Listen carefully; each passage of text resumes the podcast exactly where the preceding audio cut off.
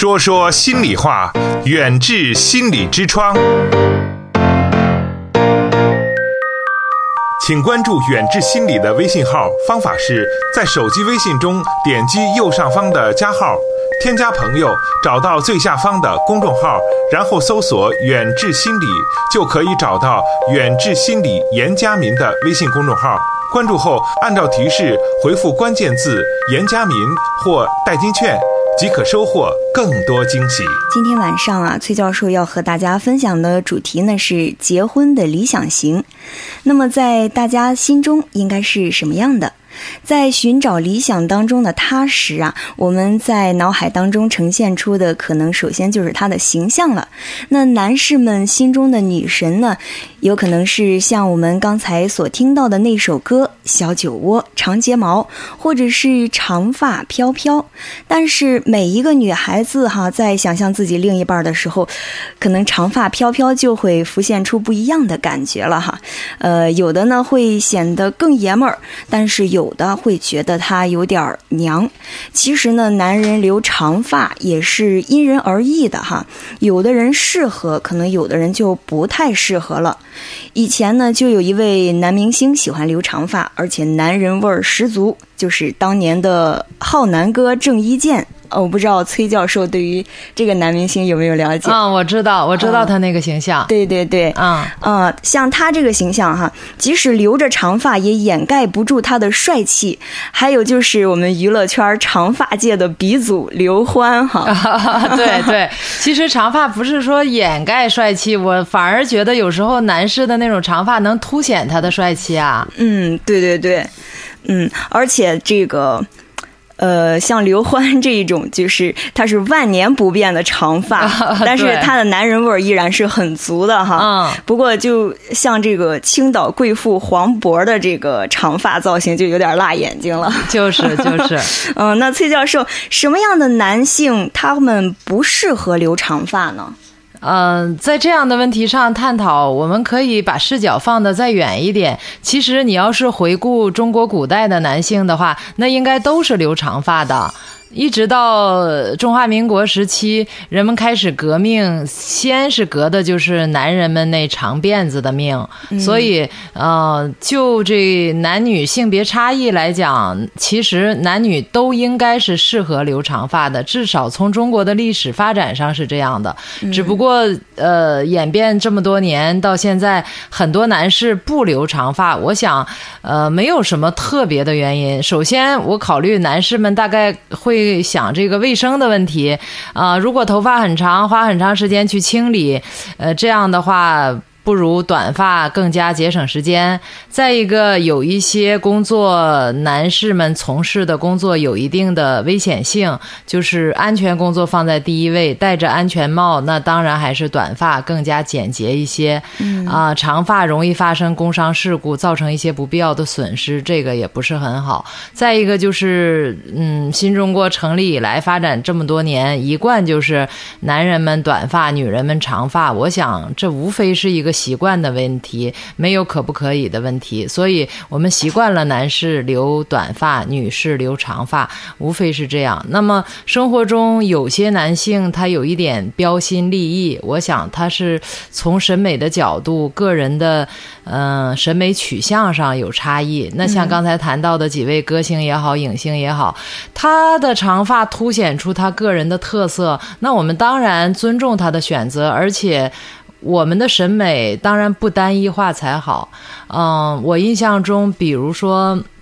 央视的那个主持人李咏，嗯，嗯。他的那长发，据说是央视有要求的，就是某些特型的主持人，他在转变发型的时候是需要征求组织的意见的，所以他的那长发是标志性的，是不可以随便更改的。所以我感觉有些男士用长发来打造他自己，这个也是个人的一种风格。嗯，我觉得我们尊重他们的选择，我们也欣赏他们的选择。那至于个体哪些适合长发，哪些适合秃头，我们从电视节目主持人、明星当中，其实可以看到，凸显个人风格就好。这里边应该没有什么一定之规，这是我个人的想法。对对对，而且我觉得有的男生哈，他们呃留了这个长发有一点点长度，然后再扎一个小揪揪起来，扎个小揪揪也是很也是很有自己的风格的，挺好玩的。对对对，然后再就是有那种就是扎一个马尾的那种，嗯，也其实这个造型对于我们来说。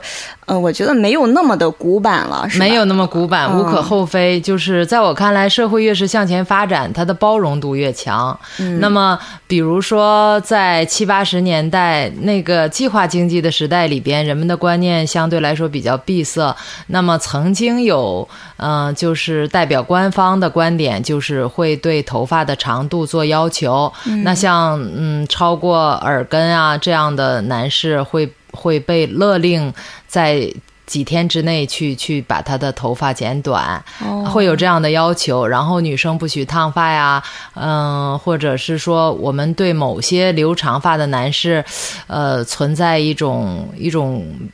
鄙视的观点。我们感觉 他们会不会有点不务正业呀？比如说，呃，长发呀、喇叭裤呀、墨镜啊，曾经是。八十年代初，某些感觉不是很走正路的青年的标志，所以我感觉那是一个时代的产物。今天不会有人再有这样的观点了，它只是一个人的个性的标志吧。嗯，是的，嗯，还有一那个时代哈，还有一些玩摇滚的人，他们就是把这个头发绑成一个一个的那种，他们叫脏辫儿啊，对对，很多的小辫子，嗯，对对对，那个也非常有个性，对对。但是我觉得其实这个不影响他们那个男性荷尔蒙的挥发，就是就是。长发短发跟他这男性特质没有关系，反而有些人用长发来彰显他的男性特色。刚才咱们我们聊到了这个形象的问题。哈，嗯，我又想到一个问题，就是咱们这个现在有一个说法哈，就是好像男人比女人，呃，女人比男人好像是会更长寿哈，是有这样的说法吗？崔教授啊，是的。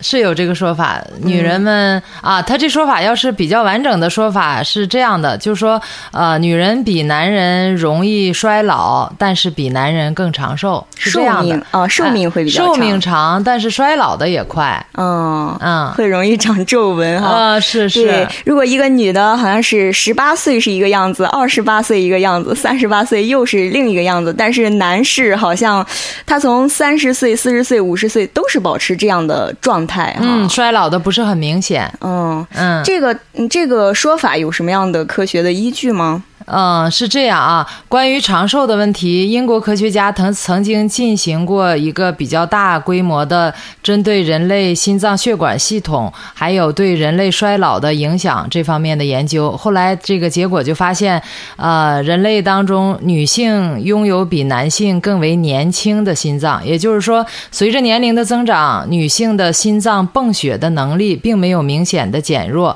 专家们这样就认为，这很可能是呃女性。性比男性长寿的原因，嗯，在这方面还有一位教授，戴维教授，他曾经说，呃，一个七十岁男人的心脏强度会比他十八岁时候这个强度降低百分之二十到百分之二十五，而女人的心脏强度不会受到年龄的影响。他说，这是女人比男人要长寿的原因。就是说，男性的心脏比女性容易衰老，而年老的女性和年轻的女性相比的话，她的心脏的强度能力是衰减的不明显的。所以就是，呃，也许从这个角度来说，呃，女人看上去，呃，一般来说，女人比男人要长寿一些。嗯，这是一个说法。哦，嗯，还当然还有其他的说法，嗯，就是说就生理结构而言，女性每月都会来月经，人家说这来月经就是排毒的过程，而男人没有这项生理功能，那就缺少了一个排毒的途径，这也是跟生理相关的一个特点。再有就是男人的社会角色，呃，决定了他要承担更多的责任，而不像女性那样柔弱，难过的时候想哭就哭了，这也是。一种很好的宣泄，女人不这样，还被认为没有女人味儿。相反的，有说法叫“男儿有泪不轻弹”啊，就是说男人的情绪有的时候得不到很好的宣泄，这样在身体内部就形成一些毒素。嗯，所以也有人说这也是男人们不长寿的原因。嗯，另外就是还有说法各式各样吧，就是说男人损耗的是精，而女人损耗的是血，所以我们说，呃，精是可以变成很多东西的，损耗了很很难补养。而从心理方面来说呢，嗯，除了刚才说的这些因素之外，嗯，女人们更善于进行情感上的沟通，而在男人们看来，女人爱唠叨。其实女人们这种唠叨也是一种宣泄的方式，对通过对人倾诉或者唠叨，她心里的毒素也就排除了。也就是说，女人们不光会排除身体上的毒素，心理上的毒素也能排除。那么，嗯、这样就给人一种感觉，女人她这个平衡是很好的把握的。另外，其实生活中有时候我们去观察，你发现男人们之间在一块儿喝酒啊、聊天啊，他大多数谈的是一些所谓正经事，或者经济啊、政治呀、宗教啊这样的事情，而很少像女人们一样聚在一起谈论自己的生活。这也是男人可能不如女人长寿的一个原因。所以，刚才我说了这么多方面，就是生理特点呀、社会角色呀、心理啊各个方面来说，女人虽然比男人嗯、更容易衰老，但是嗯、就长寿这个角度来说，女人比男人是更长寿的。嗯，就是您刚才说到啊，这个女性她可能会把这个生理上的毒素和心理上的毒素都排出来。哎哎，对，女性好像就在这个生理期的时候，就是特别容易发脾气。嗯啊嗯嗯，对对对有这个特点。嗯，嗯而且你想，如果是在这个家庭当中，这个女性。她这个每个月定期的把这个毒素排给他 身边的男士，但是他身边的这个男士，他应该怎么样来宣泄一下呢？是不是因为他们就是在内心积攒了太多吸收来的这种 情绪方面的毒素，所以说这个男士的这个寿命也会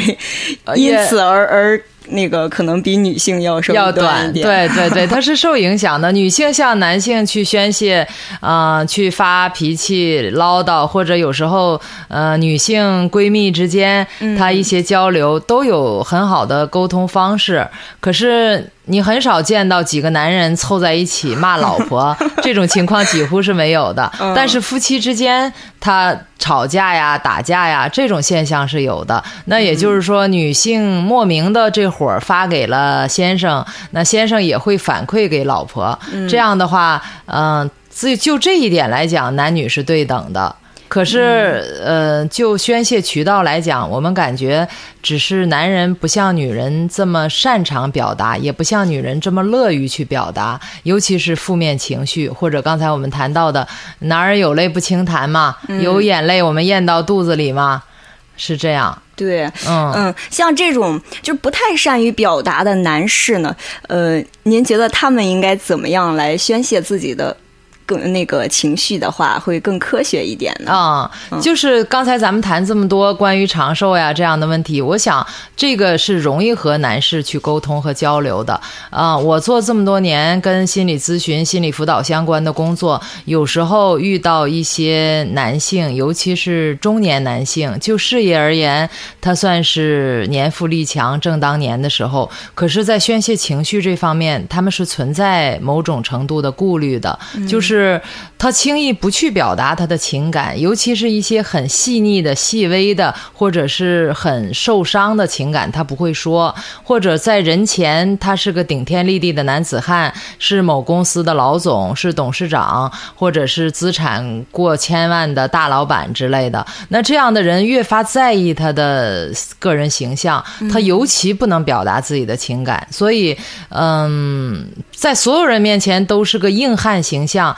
但是不排除人后他会流泪。所以现在随着社会向前发展，人们的嗯观念在不断的进步，也就是说，随着物质生活水平的不断提高，那么心理健康水平其实某种程度它应该伴随着物质水平一样的在提高。可是有时候事与愿违，我们嗯吃穿用都不愁了，我们的生活越来越丰富多彩，越来越富有，可是心理方面的疾病反而跟从前相比，呃，发现问题增多了。我想跟这种社会赋予男性的角色有直接的关系，所以有些时候会出现那样的情况，就是刚才我谈到的、那些人前硬汉的形象，他会有自己的咨询师，他会定期的来到。嗯，心理诊所去找他信任的咨询师哭诉上一通，或者他不需要咨询师说什么，他只需要安静的坐一会儿，在那个躺椅上躺一会儿，伴随音乐随便说点什么。我想这是男士们宣泄的一个很科学、很合理的渠道吧。嗯，而且在和他们交流的过程当中，我们要就像刚才咱俩交流的那些内容，嗯，你要把这样的观念说给他，就是男儿有泪不轻弹，这当然是一件好事。可是就心理健康的角度来讲，你有负面的情绪，嗯，积压下来，形成了淤堵，而根据物质不灭定律，这些淤堵的东西它不会自然消失啊。你要给他一个畅通的渠道啊，嗯，那大禹治水也是疏导啊，而不会让水自然的从地球上消失啊，所以他要寻求适合他的宣泄的方式。远志心理用中医打开中国人的心灵之窗。刚才呢，咱们聊到了这个男性哈，他们在宣泄这个自己内心的情绪的时候，呃，有的人可能会是选择来这个心理诊所啊，来找这个心理咨询师的方式。那有的人呢，可能是选择，嗯，你像我们在这个影视作品当中看到的哈，有的人这个宣泄自己情绪的时候，可能会自己找一个树洞去对着这个树洞来说话，啊。呃，然后呃，我们还从这个小朋友的这个绘本当中呢，也是看到这个有的小朋友可能。对着他的玩偶、玩具熊这样子来说说自己内心的一些话，有一些不想跟别人说的一些小秘密哈，嗯，来分享给他的这个呃理想当这个想象当中的一个形象哈。嗯像这种宣泄情绪的方式，呃，您觉得是科学合理的吗？当然是了，他只要宣泄，一定就比憋在肚子里强啊！而且刚才你谈到有的男人对着树洞去表达情绪，我感觉这也是一种方式。那人前不愿流泪，在人后还不允许人家流泪吗？这是一个方式，感觉作为成年人是可以的。不过刚才你谈到就是小男孩对着他的小玩偶在说话，嗯，我觉得这当然也是一种方式，但是。大男人跟小男孩肯定是有差别的。我听到之后就感觉心里比较难过。我只要想到小男孩对着他的玩偶说话，我就会忍不住要去帮助他，就是嗯忍不住想请他的父母赶紧来抱抱他、拍拍他，问问他有怎样的烦恼和苦闷。因为我们接触的有心理疾病的案例太多，很多孩子就是童年心理有创伤，没有办没有及时疗愈，所以长大形成了比较严重的心理问题。哦所以我在这方面感觉比较敏感，所以我听到这样的小情节的描述，我会有一点。我会有一点着急，有点不舒服。可能有的家长在这个养育这个小男孩的时候，哈，可能会对他们进行一些比较严厉的，嗯哦、像类似于那种军事化的那种管理方式，就觉得。你这你是一个男生哈，你男生你就应该从小就培养你有男子气概，嗯然后就是不可以流眼泪哈。啊啊，对嗯对他们会进行这样的一个教育的方式。对，嗯就是我们应该教给男孩子坚强、勇敢，这当然是男孩子身上应该具有的品质。可是，在表达情绪上，我们要教给男孩子，嗯，勇于承担责任，去勇敢的面对生活中的各种挫折。但是遇到不开心的时候，要准确的表达出来。比如说，呃，你那样严厉的口气对我说话，我不舒服。要让他勇于表达自己的真实情感，这才是健康的、科学的教育方式。嗯嗯，那么对于成年的男性来说，这种方式还是可以啊当然呃使用的哈。对，成年男士背着人流流泪，去树洞前哭一哭，当然可以。但是除了这个之外，男性还有属于他的表达方式啊。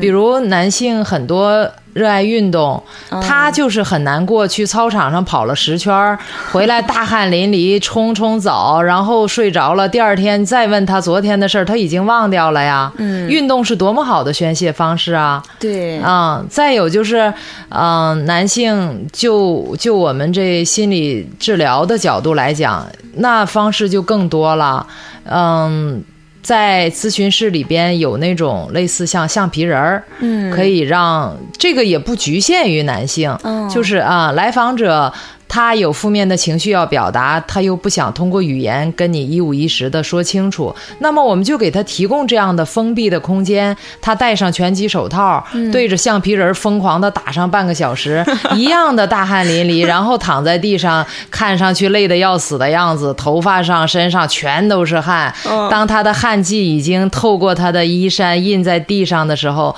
他其实已经得到了很好的宣泄啊。哦，就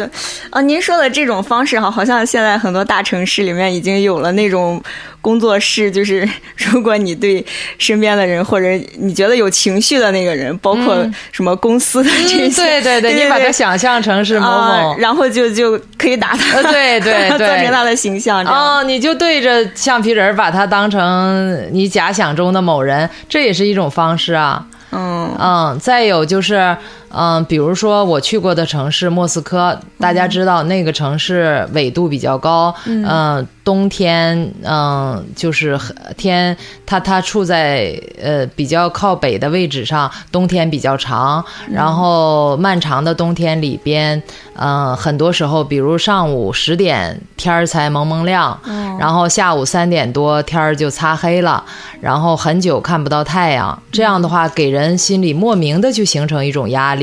而男性在这方面跟女性，呃，一样是敏感的。就人，比如说半个月见不到太阳，他就是，呃，莫名的烦躁。对我啊好像就是感觉。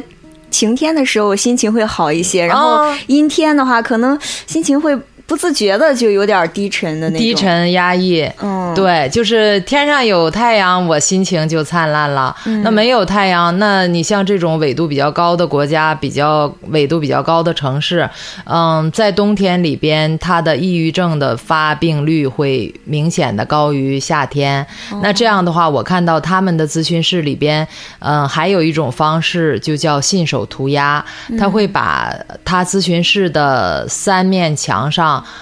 嗯，都贴满了白色的纸，然后给给来访者那种就像我们的油画棒那样的纸，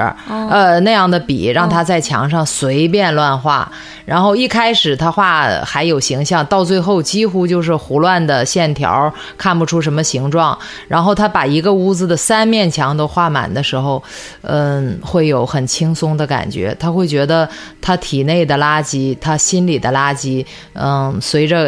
墙上的那些线条，呃，那那些呃图案的呈现，其实也是呃负面情绪得到了很好的调节，这也是那边的一种方式。好，这这是用艺术的方式来嗯。宣泄自己内心的情感。哎，就是，所以方式很多呀，不一定要哭啊。对，哭的话，呃，刚才说到哪儿有泪不轻弹，那我们也可以说另一句话，叫“男人哭吧哭吧不是罪”对呀、对，会哭的男人也蛮可爱。嗯，对对对，嗯。我记得我我以前的时候呢是，